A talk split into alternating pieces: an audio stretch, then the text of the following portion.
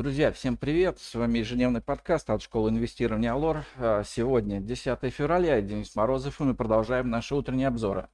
Сегодня у нас в фокусе дня а, начался сезон отчетности в США, Европе и в России. ФАС рассмотрит дело Северстали, НЛМК и ММК. По отчетностям сегодня отчитывается МСФО за 2021 год Норникель, ФОСАГР МСФО за четвертый квартал и 2021 год. Алроса продажи в январе, Интеррау, РСБУ и производственные результаты 2021 год. По нефти и газу смотрим за ежемесячным докладом ОПЕК в 15.00, а также 18.30 запасы из США. Из геополитики сегодня должна состояться встреча политсоветников нормандской четверки, переговоры глав МИД Российской Федерации и Британии, а также встреча Путин и Такаев. А и так российские акции могут приостановить отскок. Вчера индекс Мосбиржи сумел подрасти почти на 2,5% и тем самым закрыться выше отметки 3600 пунктов. Техническая картина по индикатору улучшилась, он смог выйти вверх из широкого боковика.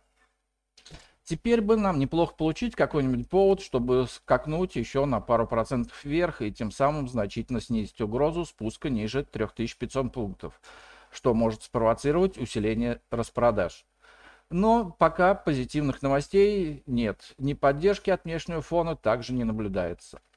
Американские фьючерсы с утра снижаются на 0,2%, вдвое больше дешевеет нефть, и с утра по российскому рынку прошла волна фиксации спекулятивной прибыли. Все голубые фишки начали день в красной зоне. В лидерах снижения акции Сбербанка и черных металлургов, сильнее других, выросшие последние дни.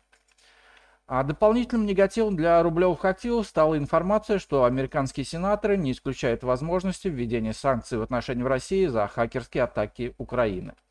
Естественно, что никаких доказательств нет, как и нет намерения наказать Украину за тот поток мошеннических звонков с территории страны россиянам от служб безопасности банков. И это еще раз говорит о том, что санкционная тема хоть и ослабла, но не закрыта. Сегодня рекомендуем обращать большое внимание на внешний фон. Основная угроза исходит от нефти. Вчера котировки черного золота поддержала бычья статистика по запасам нефти США, но сегодня этот фактор уже отыгран, а динамика нефти с начала недели говорит о высокой вероятности коррекции с целями 89 и 86 долларов за баррель. А спекулятивно настроенным инвесторам рекомендуем обратить внимание на второй эшелон. Деньги на рынке есть, и неудовлетворенный спрос может вылиться в агрессивные покупки менее ликвидных акций. Причем движения по отдельным бумагам могут быть сильными на различного рода новостях. По доллару и рублю. А против акций играет и продолжение укрепления курса рубля. Вчера пара доллар-рубль уходил в район 74,5, но пока борьба за техническую поддержку 74,7 продолжается. Сейчас не стоит сильно надеяться на технические уровни в отсутствии на торгах такого мощного покупателя валюты, как Банк России. А налицо явный профицит предложения долларов и евро, поэтому рубль имеет все шансы продолжить рост и сегодня. Однако вряд ли ЦБ будет долго сохранять мораторий на покупку валюты в рамках бюджетного правила. Скорее всего, о планах регулятора в этой области мы услышим завтра на пресс-конференции Эльвиры Набиульны. В преддверии этого мы бы рекомендовали закрыть короткие позиции по паре доллар-рубль.